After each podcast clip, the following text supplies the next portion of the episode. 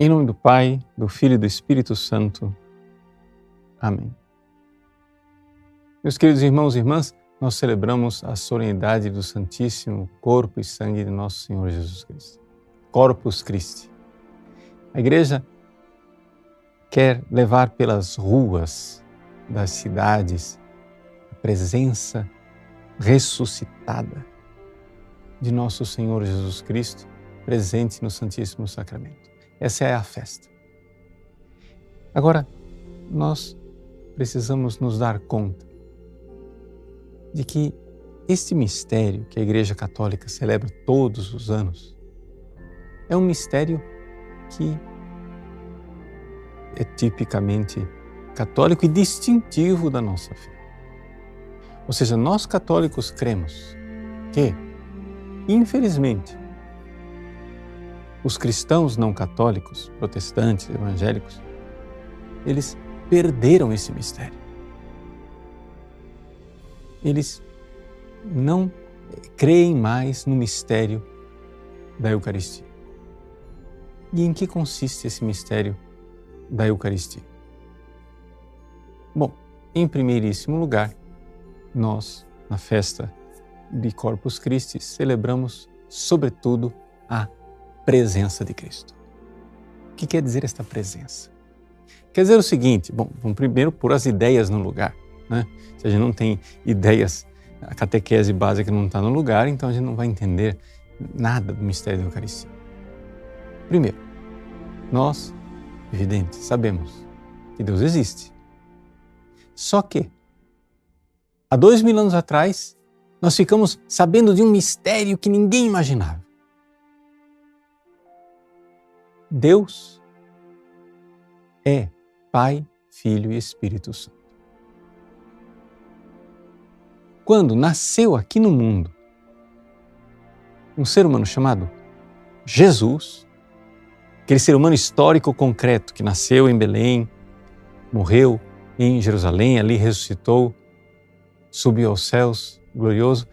Este ser humano concreto, nós ficamos sabendo, por revelação divina, pela, por aquilo mesmo que ele é, que ele não é somente um ser humano, que ele é o Filho eterno de Deus. Então ficamos sabendo que Deus é um Pai eterno, que tem um Filho eterno. E que entre o Pai e o Filho existe um amor eterno, que é uma pessoa divina, o Espírito. Isso foi revelado com Jesus. Nós não sabíamos disso. Não somente foi revelado que existe uma trindade,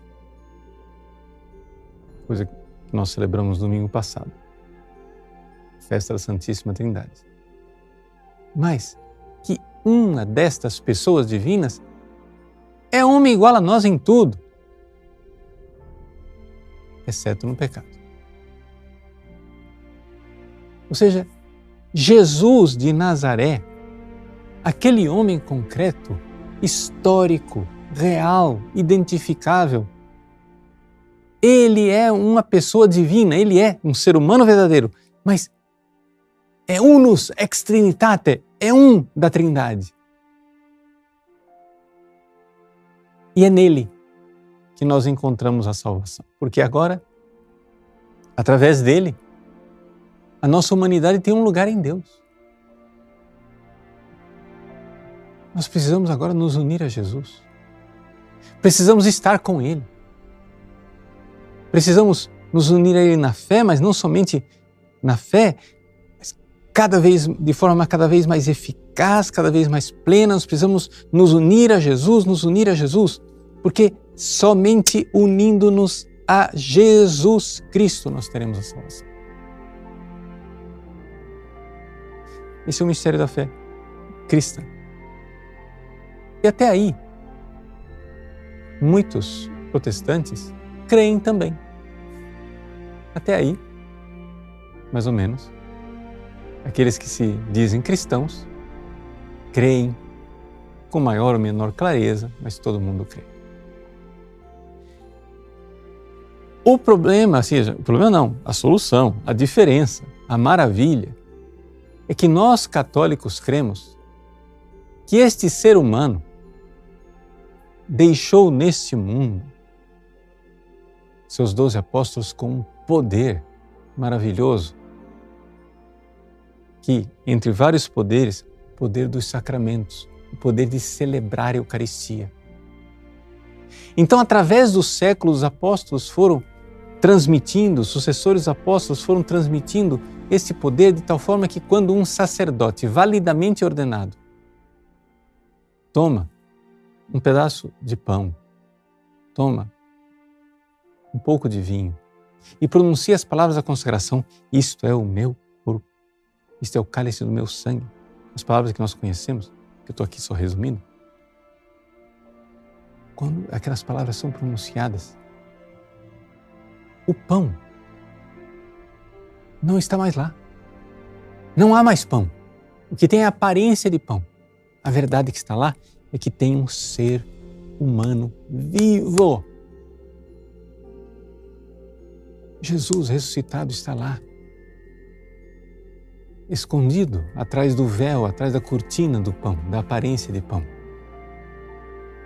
Jesus vivo está lá, escondido através daquela cortina, daquela aparência de vinho.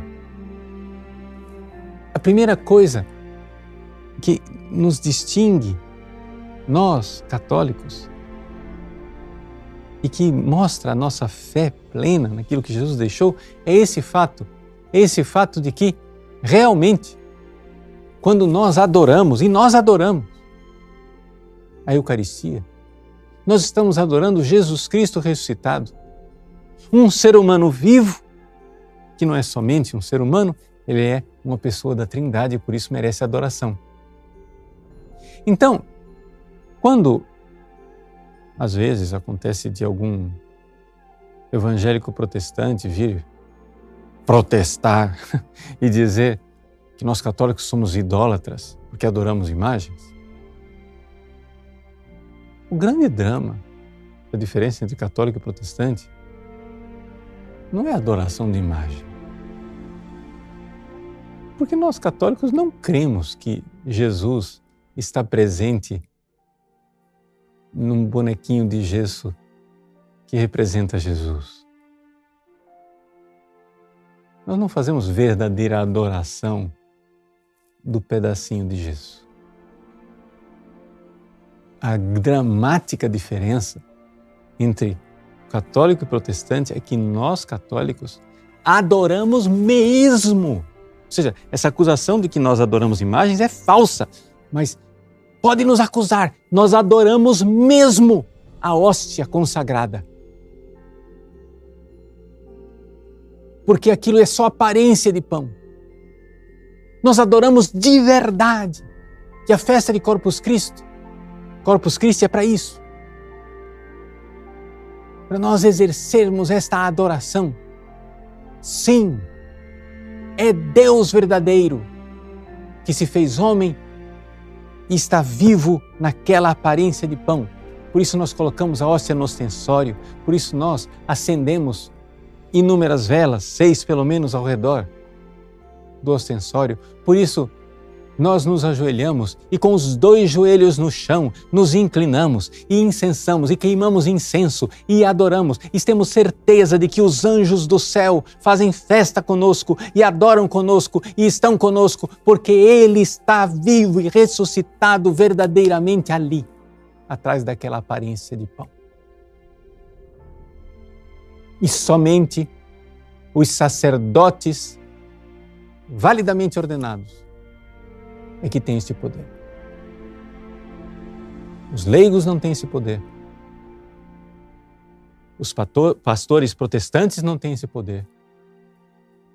Nada disso, né?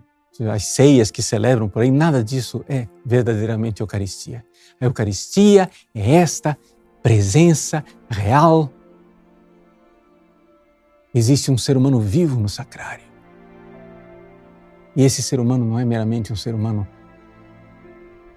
é Deus que se fez homem e merece nossa adoração. Por isso, meus irmãos, grande alegria. Graças e louvores se deem a cada momento ao Santíssimo e Diviníssimo Sacramento. Deus abençoe você. Em nome do Pai, e do Filho e do Espírito Santo. Amém.